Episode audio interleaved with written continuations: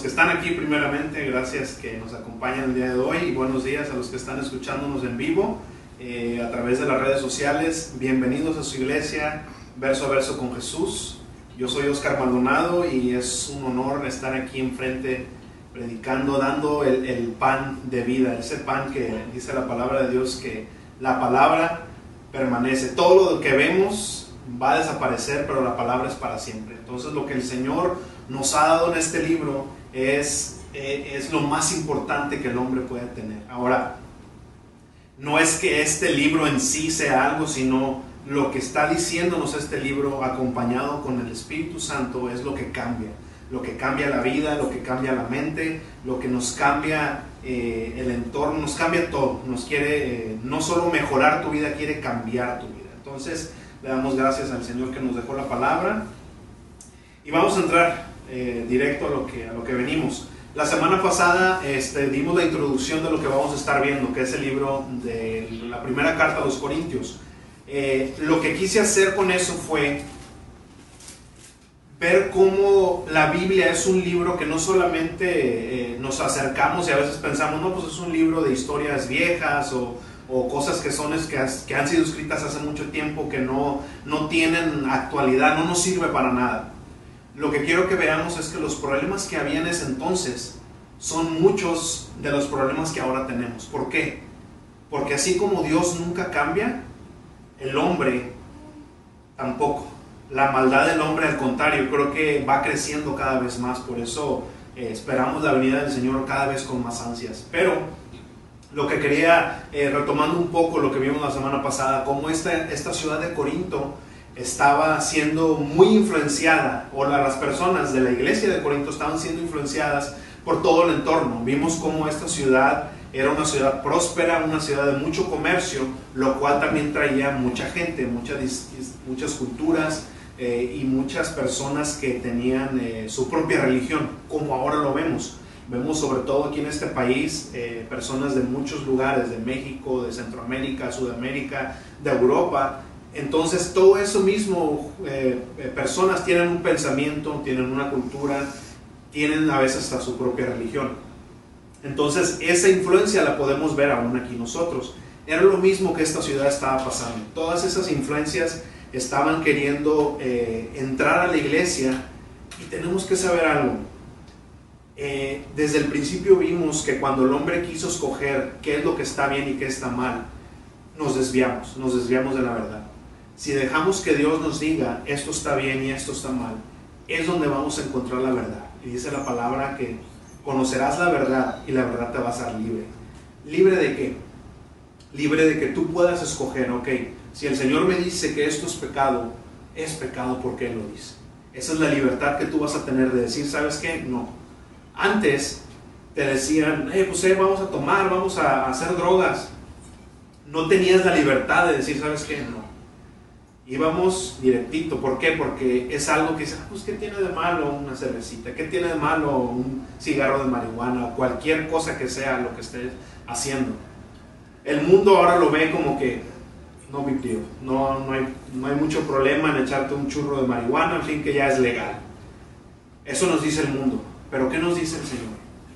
Y es ahí donde queremos poner una raya de qué es lo que nos dice la palabra de Dios. Entonces, todo eso que, estamos viviendo nosotros ahora, esta iglesia de Corintio lo estaba viviendo, toda esa influencia que quería entrar a la iglesia, lo estamos viviendo ahora y lo están viviendo ellos. Por eso esta, esta carta a los Corintios es muy eh, didáctica, nos va a ayudar mucho a, son cosas que vivimos todos los días en la iglesia y fuera de la iglesia.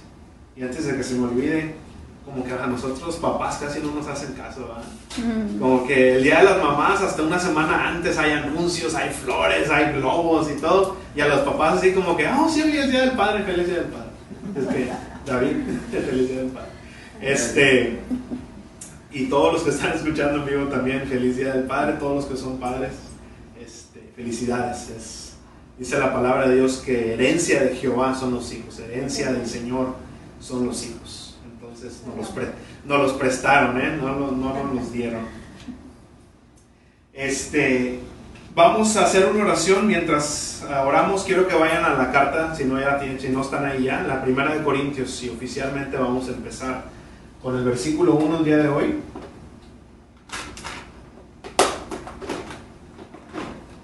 El mensaje de hoy se llama Los llamados de Dios.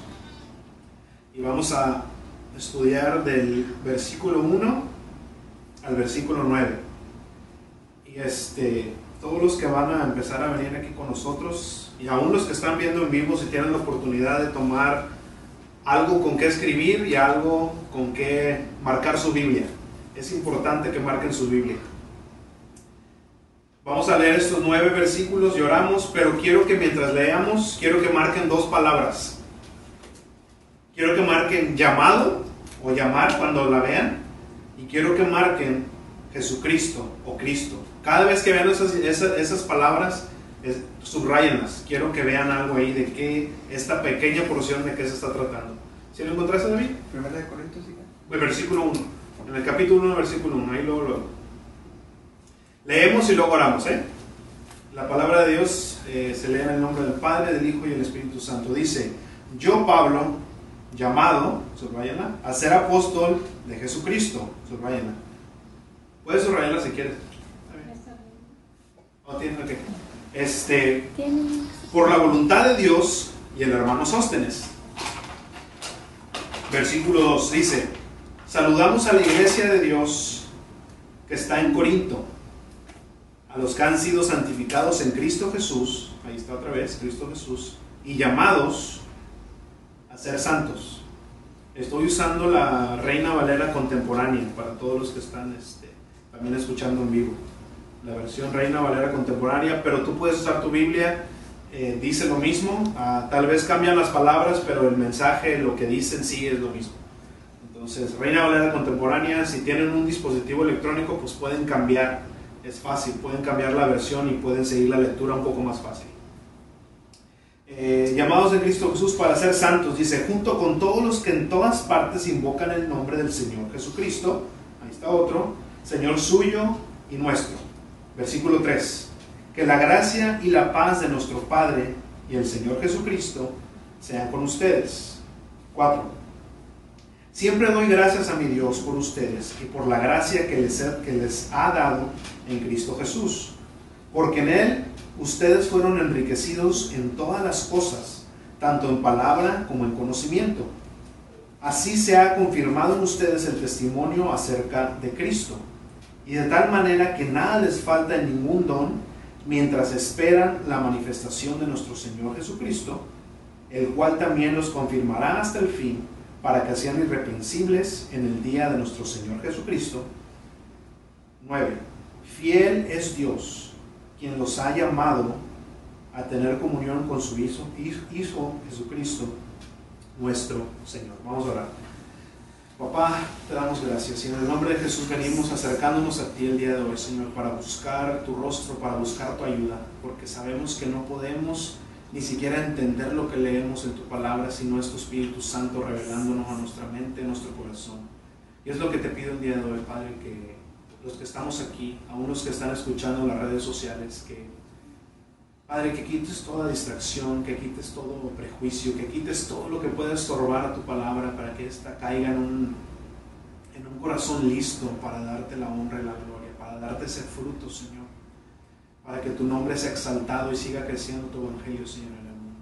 Te damos gracias, Señor, y yo pongo en tus manos y bendigo a cada uno de los que están aquí y a cada uno de los que están escuchando, Señor, que seas tú hablando el día de hoy. Háblanos, Señor. Háblanos a nuestro corazón y a nuestra alma. Toma control de todo Espíritu Santo y, Señor, te damos gracias y lo ponemos todo bajo el nombre que es sobre todo nombre, el nombre de Jesús. Amén. Amén. Bueno. Entonces ya leímos esto y si se, se fijaron cuántas veces dice Cristo o Jesucristo, en solamente nueve versículos que leímos, en casi todos, y no es que en dos es donde no dice, pero siempre está Cristo llamado, Cristo y llamado. Entonces, ¿qué es? pero vamos a ver algo. Dice, yo Pablo llamado a ser apóstol. ¿Qué significa un apóstol? Eh, creo que esta palabra ya en estos tiempos se ha vamos la palabra, sea este, ya todo el mundo es apóstol.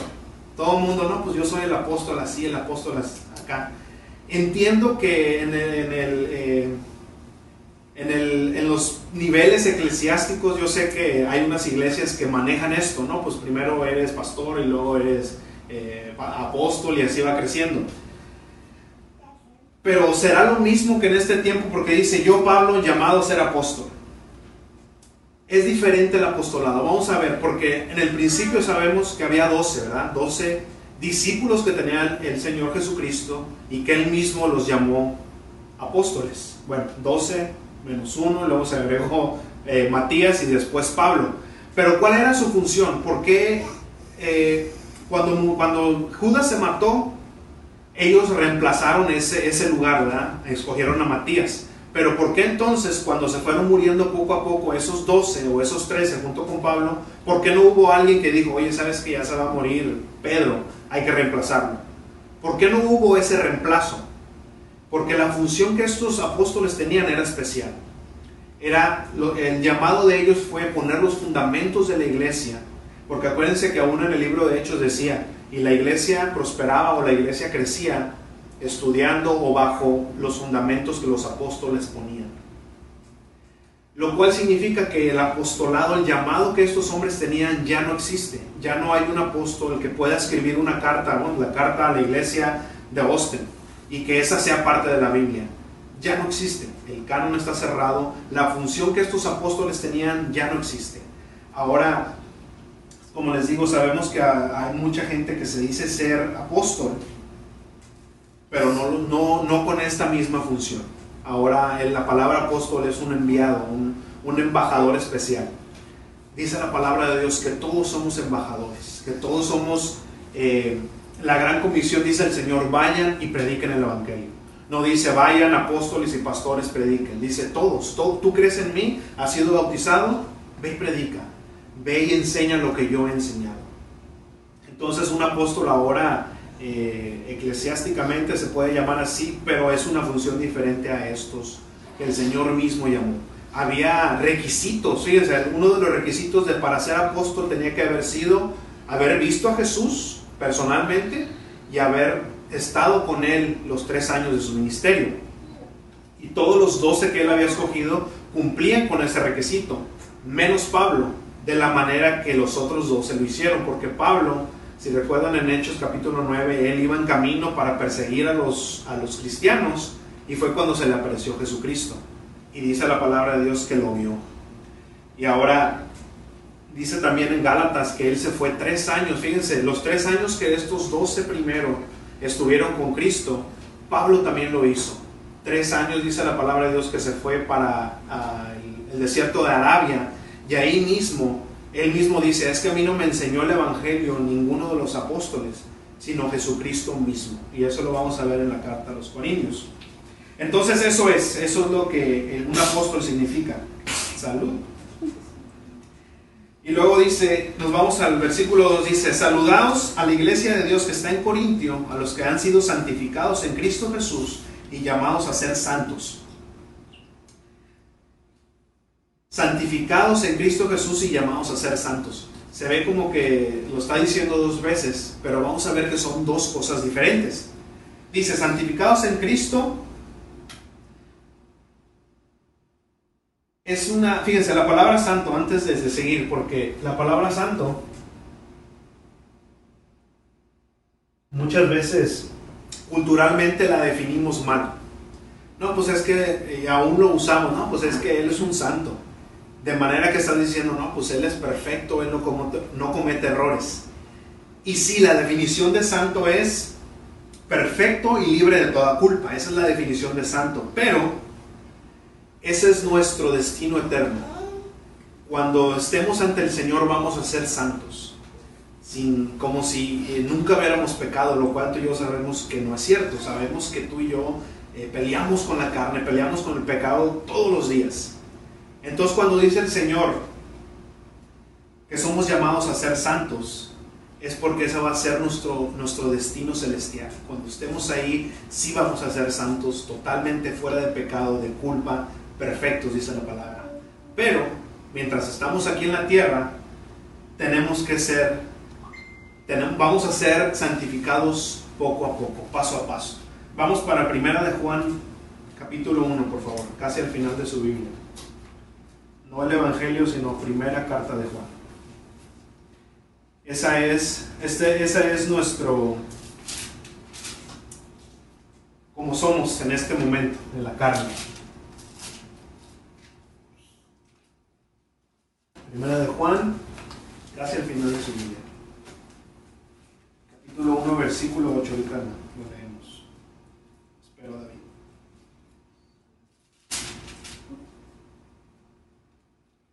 Ese va a ser nuestro estado eterno, santos. Apartados para Dios. Apartados, sí. Primera de Juan 1.8 dice, si decimos que no tenemos pecado, nos engañamos a nosotros mismos y la verdad no está en nosotros. Si confesamos nuestros pecados, Él es fiel y justo para perdonar nuestros pecados y limpiarnos de toda maldad. El 10 dice, si decimos que no hemos pecado, lo hacemos a Él mentiroso y su palabra no está en nosotros. Esto es lo que somos ahorita. Lamentablemente seguimos pecando, seguimos fallando, pero dice la palabra de Dios que somos perfeccionados. Aún Filipenses dice, yo, dice Pablo, yo sé, estoy persuadido que el que comenzó la buena obra en nosotros va a ir perfeccionándola poco a poco. Sabemos que el Señor poco a poco nos va corrigiendo, nos va haciendo perfectos, nos, va haciendo maduros, esa es la palabra perfecto. Vamos, obviamente, el punto es cada, cada vez ser más como Cristo. Eso es lo que el Señor quiere que, que, que nosotros seamos, ver la imagen de su Hijo en cada uno de nosotros. Entonces ese es nuestro estado aquí, pero nuestro estado eterno va a ser santos, perfectos. Entonces dice, han sido santificados en Cristo, o sea, ya nos apartó Cristo para Él. Porque estábamos, dice la palabra de Dios, que estábamos directo, caminito al infierno, porque éramos pecadores, estábamos opuestos, éramos enemigos de Dios. Dice la palabra de Dios, no hay ningún hombre bueno, todos íbamos a ser condenados al infierno. Pero dice, los que han sido santificados en Cristo, los que han sido apartados, perdón, y ahora dice ser llamados santos. Esto es que nosotros nos apartemos del mal, que nosotros tomemos la decisión de apartarnos del mal cada vez. Dice eh, la oración de Jesucristo aún por nosotros en Juan 17, dice, Señor, no te pido que los saques de este mundo, pero sí te pido, dice, santifícalos en tu verdad, tu palabra es verdad. Apártalos del mal. Tu, tu, palabra es lo que los va a ir apartando del mal. Y es lo que hablaba ahorita al principio. Cuando nosotros escogemos qué está bien y qué está mal, nosotros vamos a errar. Porque estamos siendo influenciados por aún nuestra cultura, nuestra propia mente. Bueno, pues es que no está tan mal. ¿Qué tan mal puede hacer esto? Si nomás estoy viendo una muchacha, o sea, no, nomás estoy viendo. Pero dice la palabra de Dios que aun cuando tú codicias en tu corazón estás pecando. Entonces, si dejamos que el Señor nos dicte qué está bien y qué está mal, entonces vamos a estar siendo santificados, vamos a estar apartándonos del mal, como dice el Señor. Eh, y luego dice, y fíjense que esto está bien hermoso también, dice, apartados, santificados en Cristo, llamados a ser santos, y dice, no solamente ustedes, sino todos los que en todas partes invocan el nombre de Jesucristo, Señor suyo y nuestro. Y esto es un sello de qué es lo que te dice, porque dice, saludos a la iglesia de Dios. ¿Qué es el sello que dices tú? Ok, esta iglesia es de Dios. Pónganse a pensar, junto con los que están en todos, invocan el nombre del Señor Jesucristo. Toda iglesia de Dios invoca el, el nombre del Señor Jesucristo aquella iglesia que diga, no, pues sí, nosotros creemos en Dios, nosotros eh, alabamos a Jehová, eh, lo que tú quieras, si no están invocando el nombre, si no están alabando el nombre del Señor Jesucristo, esa iglesia no es iglesia de Dios. Eso es un sello que toda iglesia tiene que tener y que nosotros cuando vayamos a una iglesia a visitar o lo que sea, o cuando escuchemos alguna prédica, si el nombre de Jesucristo no está siendo eh, invocado, si no está siendo alabado, no es una iglesia de Dios. Eso tiene que ser, eh, es el fundamento de todo, Jesucristo. Fíjense este, este un predicador de Inglaterra del siglo XIX. Fíjense lo que dice. Es uh, Carlos Spurgeon se. Si bebes veneno con sinceridad, te matará. Si te cortas la garganta con sinceridad, morirás. Si crees sinceramente una mentira, sufrirás las consecuencias. No solo debes ser sincero, sino que debes tener la razón. Porque muchas veces pensamos, no, pues es que yo conozco, por ejemplo, en la India, que hay muchos dioses y hay muchas... Y decía esta persona, lo vi en la televisión, dice, pues, no sé, estas personas son tan sinceros cuando se acercan a su Dios que yo digo que Dios los perdona, están haciéndolo con todo su corazón. Sabes que, como dice este dicho, y muy bien dicho, puedes ser sincero en lo que tú haces, pero si estás mal, vas a sufrir las consecuencias. Porque la palabra de Dios es lo que te está diciendo. Esto es la verdad, esto es lo que tienes que hacer, esto es lo que tienes que creer. Aunque tú creas otra cosa, lo más sincero posible, con todo el corazón, dice, si no tienes, si no tienes la verdad, vas a sufrir las consecuencias. Entonces, eso es. Toda iglesia de Dios invoca el nombre de Jesucristo. Versículo 3 dice, que la gracia y la paz del Señor, nuestro Padre, y del Señor, nos regresamos a Corintios, perdón, regresamos ya a Corintios. Eh, que la gracia y la paz de nuestro Señor Padre y el Señor Cristo sea con ustedes. El 4. Siempre doy gracias a mi Dios por ustedes y por la gracia que les he dado, que les ha dado en Cristo Jesús. Más adelante vamos a ver esto, pero la razón por que Pablo escribe esta carta a los Corintios es porque estaban en desorden. Pablo cuando llegó él a fundar esta iglesia, se quedó ahí un año, un año y medio con ellos, pero él se fue, se, se fue a seguir su, su, este, su campo misionero, seguir poniendo iglesias. Le llegó una, una noticia a Pablo de que la, su iglesia en Corintios, o la iglesia que él había puesto en Corintios, estaba haciendo las cosas desordenadamente, estaban siendo carnales. Pero fíjense cómo les escribe aquí, dice, siempre doy gracias a mi Dios por ustedes, por la gracia que en Él ha sido dada. Tenemos que aprender a hacer algo nosotros, como cristianos o aún como no cristianos, a ver algo. Tenemos que aprender a ver el edificio y no la construcción. ¿Qué estoy diciendo con eso? Que todos somos un trabajo, un proceso. Todos estamos siendo moldeados, todos tenemos cosas que el Señor nos está quitando, nos está poniendo. Cuando vemos a alguien y nos enfocamos solamente en sus errores, siempre va a haber quejas, siempre vas a decir, no, pues este brother o esta persona, sabes que me cae mal. Pero fíjense Pablo cómo dice, siempre doy gracias a Dios por ustedes. Yo sé que están siendo carnales, yo sé que están haciendo las cosas mal, y vamos a ver los pecados que estaba haciendo esta iglesia después, eran pecados fuertes. Pero dice Pablo, yo doy gracias a Dios por ustedes. ¿Por qué? Porque él no estaba viendo cómo el Señor estaba quitando, sino estaba viendo lo que el Señor iba a hacer, el edificio completo antes de la construcción. De la construcción. Y eso nos va a ayudar a nosotros a orar por otra gente que, que, que si estás viendo que está batallando con algo, no digas, no, pues este no, no, tiene perdón de Dios, no, no va a hacer nada, sino al contrario. Sabes que esta persona yo sé que la está moldeando el Señor, le doy gracias a Dios por él. Hay que aprender eso de Pablo. Luego sigue diciendo, porque en Él ustedes fueron enriquecidos en todas las cosas, tanto en palabra como en conocimiento. Como estaba diciendo hace rato en la introducción, esta, esta ciudad veía la, eh, el, las riquezas materialmente, porque era una ciudad muy próspera. Aún en la iglesia había problemas de que había personas que eran eh, millonarias o tenían mucho dinero y empezaban a ver a otras personas así como, ah, tú eres de clase baja, tú eres, tú eres más para abajo que yo. Ellos estaban viendo las riquezas de esa manera. Y Pablo dice, no, miren, todos ustedes, aún los de clase baja como los de clase alta, ya han sido enriquecidos. ¿Con qué? ¿Qué dice ahí el versículo 5? Con todas las cosas, tanto en palabra como en conocimiento.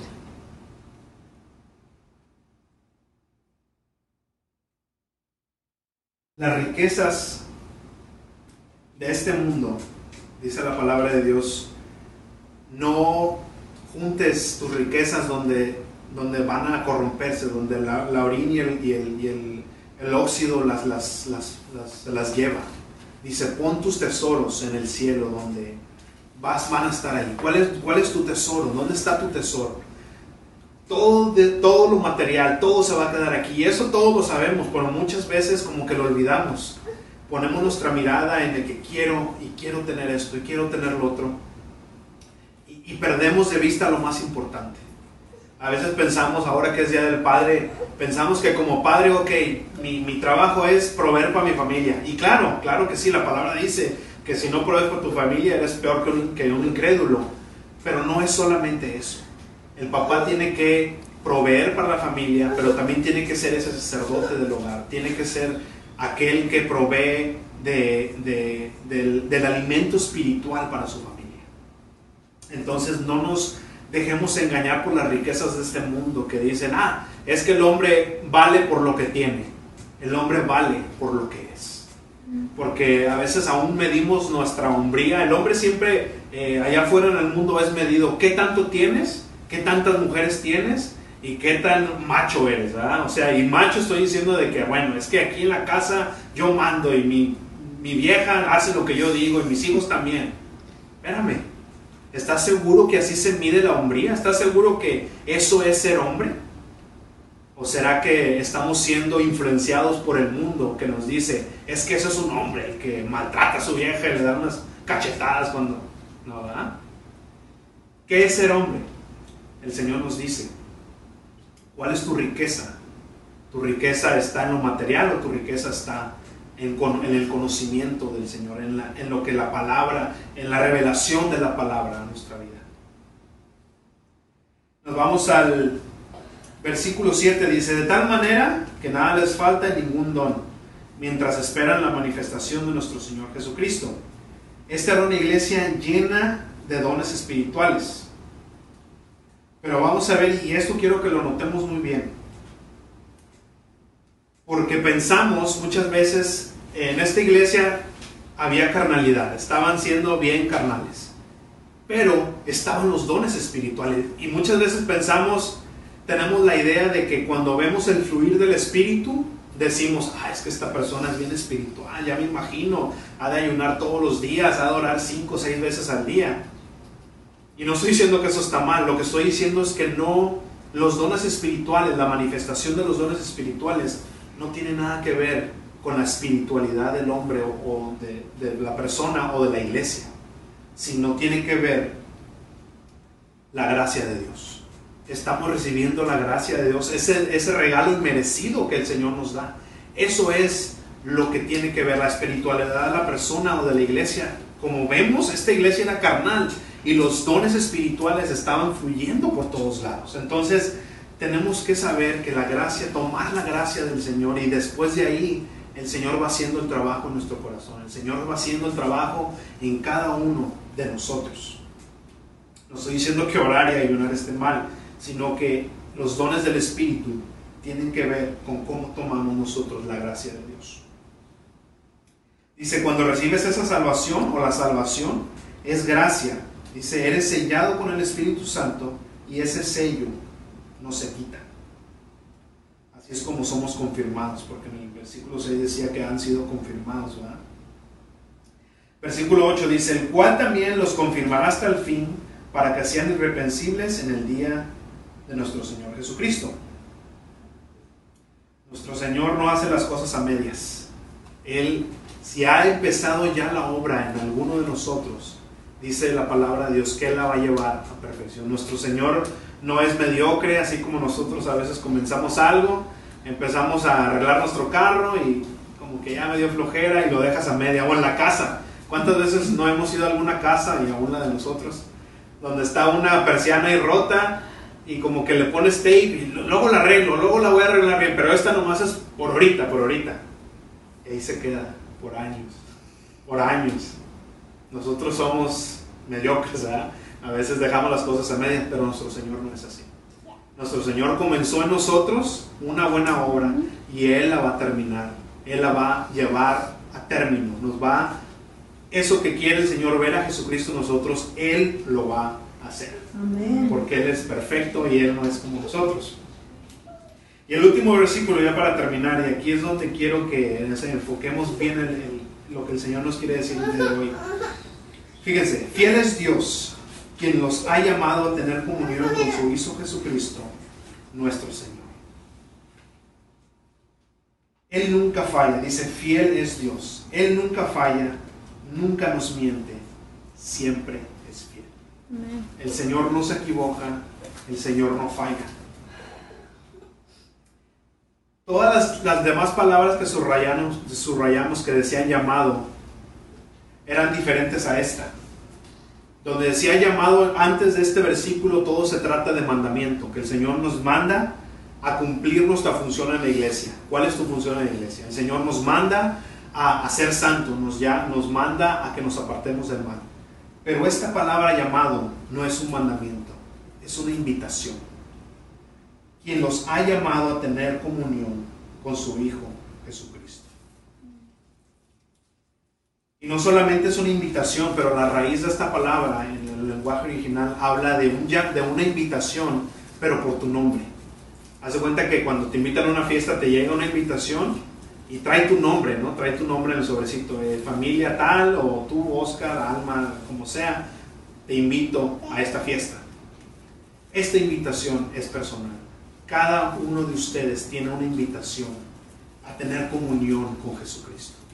Cada uno. Ahora, pónganse a pensar en esto. O sea, Jesús, el Señor, el creador de todo lo que vemos, nos está mandando una invitación que dice, quiero pasar tiempo contigo, quiero platicar contigo. Muchas veces ni uno mismo se, se, soporta. Así como cuando andas de mal humor, dices, ¿no has dicho alguna vez, ah, ni yo mismo me soporto el día de hoy? A veces ni uno mismo quiere pasar tiempo con uno mismo. Pero el Señor sí. Y eso es lo más increíble, que a pesar de cómo somos, el Señor dice, yo quiero pasar tiempo contigo. Y fíjense, ahora que es Día del Padre, ¿qué es ser un buen padre? Como les decía, no solamente proveer, sino pasar tiempo con tus hijos. El Señor es, si nosotros somos buenos siendo malos, dice la palabra de Dios, sabemos darle algo bueno a nuestros hijos de comer, zapatos, ropa. Y eso que somos malos. El Padre, Dios, es un Dios, es un Padre perfecto. Y quiere pasar tiempo contigo y conmigo. Él quiere que pasemos tiempo con Él. Ahora, hay un pequeño problema.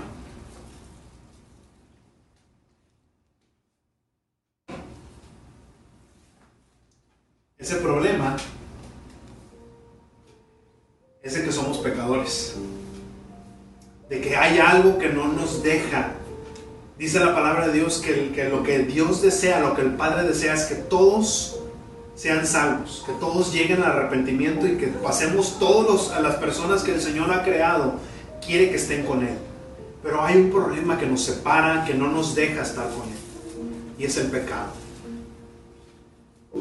Y él sabía esto, desde un principio sabía, desde antes de la fundación del mundo dice la palabra de Dios que él proveyó un antídoto, una vacuna, él proveyó la respuesta de eso que nos separa del Señor.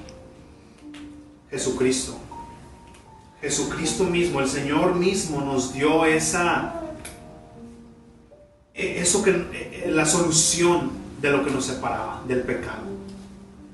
Él nos dio a Jesucristo y nos invita el Señor a Él el día de hoy, nos invita a que pasemos tiempo con Él. ¿Qué estamos haciendo que nos está separando? El Señor nos ha llamado a buscar, a encontrar nuestro, nuestra función en el cuerpo, porque el Señor, si tú ya eres salvo, el Señor ya te salvó, ya, te, ya eres, ya eres este, santificado, ya eres apartado, ya está sellado, esa es la palabra que nos sella con el Espíritu Santo. Si ya somos sellados, ahora nos manda, busca tu función en el cuerpo. Porque no nos llamó, quiero que, todos los que están escuchando ahorita en vivo, los que estamos aquí, el Señor no nos llamó solamente para ir a la iglesia el domingo y vivir como se nos da la gana los otros seis días de la semana. No, Jesucristo no vino a morir para eso. Jesucristo vino a morir para darnos no solamente una vida mejor, pero una vida llena de gozo y además nos prometió Él, va a haber problemas, va a haber tribulación. No estoy diciendo que si eres cristiano, wow, ya vas a caminar sobre rosas, no va a haber problemas, siempre vas a tener. No, dice, en el mundo vas a tener aflicción, pero confía en mí. Dice la palabra de Dios que todos los que aman a Dios, todo obra para bien. Muchas veces tenemos problemas eh, grandes y dices tú, o sea, Señor, ¿dónde está aquí? ¿Qué voy a sacar yo de bueno con esto? Pero es ahí donde entra nuestra fe, es ahí donde entra nuestra confianza en Él y nuestro llamado. Dice el Señor, busca tu función en el cuerpo, busca cuál es tu función. Muchas veces esos problemas que, que, que por los cuales pasamos es porque el Señor quiere que así como tú, por ejemplo, un alcohólico, si el Señor te ha sacado de ser alcohólico, tal vez Él quiere que en el cuerpo de Cristo, tal vez hay alguien que es alcohólico en este momento y quiere que tú vayas a hablar. Si tú pasaste por una tormenta y si no estás encontrando tu función en el cuerpo, tal vez estás perdiendo la oportunidad de hablar con alguien y decirle, sabes que así como el Señor me ha consolado ya una vez, también te quiere consolar. Encontremos nuestra función en la iglesia, en el cuerpo de Cristo. Apartémonos del mal, nos llama a ser santos. Pero el último llamado es el más hermoso de todos. Si tú ya eres cristiano, si tú ya tienes, el Señor te ha santificado, te ha apartado, pero tal vez no has encontrado esa función en el cuerpo, es tiempo de ponerse a cuentas con el Señor el día de hoy. Pero, si tú no has tomado el primer, no has este, respondido al primer llamado, que es el más importante de todos, el llamado que el Señor te hace el día de hoy a venir a Él, a buscarlo a Él es el que tienes que hacer el día de hoy. Todos los que están en vivo, los que estamos aquí. El llamado de venir a Jesucristo. Él ya proveyó nuestro pago en la cruz del Calvario. Él vino a morir por ti y por mí para que podamos pasar tiempo con el Padre. El Padre quiere pasar tiempo contigo el día de hoy. Así es que si tú quieres entregarle tu vida a Cristo el día de hoy, si quieres venir al Señor, Él ya proveyó eso ya quitó el pecado que estorbaba esa relación. Ahora es nuestra decisión decir, ¿sabes qué, Padre? Me arrepiento y quiero estar contigo, quiero pasar tiempo contigo. Así es que si quieres aceptar al Señor en tu corazón el día de hoy, yo te pido que hagas esta oración conmigo. Y todos los que ya son cristianos, intercedan ahí. Padre, yo vengo a ti el día de hoy porque he escuchado tu palabra y me he dado cuenta que he estado solo y que he estado perdiendo la oportunidad de venir a ti confiadamente como un hijo viene a su padre. Así tú, tú ya has provisto de esta, de esta puerta que podemos nosotros abrir, que es Jesucristo. Tu palabra dice, yo soy la puerta. Y esa puerta es la que se abre el día de hoy, Señor, para entrar a ti, para entrar ante tu trono confiadamente. Padre, yo pongo en tus manos a aquellos que no han recibido ese llamado, que no han ellos contestado ese llamado que tú les haces el día de hoy. Yo, yo te pido que los tomes en tu mano, Señor, y que te reveles a ti, Señor Jesús, a su mente y a su corazón estás sintiendo el llamado el día de hoy, dile al Señor que te, arrepiento el día de hoy y te confieso como mi único y suficiente Salvador de mi vida. Entra a mi corazón y tómame. Tal vez he sido huérfano, tal vez sí tengo a mi padre, pero no ha estado ahí. Pero el día de hoy el Señor dice en su palabra que Él es el padre del huérfano, que Él es el esposo de la vida. Padre, yo pongo a esas personas que en este momento están recibiendo la revelación de Jesucristo en su corazón, pongo en tus manos, Háblales. Háblales, Padre. Que esta palabra haya caído en esta buena tierra para que tu nombre sea exaltado. Yo los pongo en tus manos, Señor. Y bendigo a cada uno de los que escucharon este mensaje y a los que están aquí, Señor. Ten misericordia, Señor. Los ponemos en tus manos y los pongo en tus manos. En el nombre de Cristo Jesús. Amén. Amén. Bueno, pues muchas gracias a los que están escuchando en vivo. Feliz Día del Padre. Cualquiera que hizo esta oración, si gusta este, comunicarse con nosotros, ahí está toda la información de cómo contactarnos. Si estás tú en el área de Austin, Ahí está mi número de teléfono si gustas acompañarnos, este, si necesitas alguna oración, alguna visita, cualquier cosa estamos para servirte. Ahí está mi número en la página de Facebook. eh, y ahí en la página, de Facebook está nuestro email, cómo escuchar las prédicas en audio, toda la información de la iglesia. Entonces, muchas gracias, que Dios los bendiga.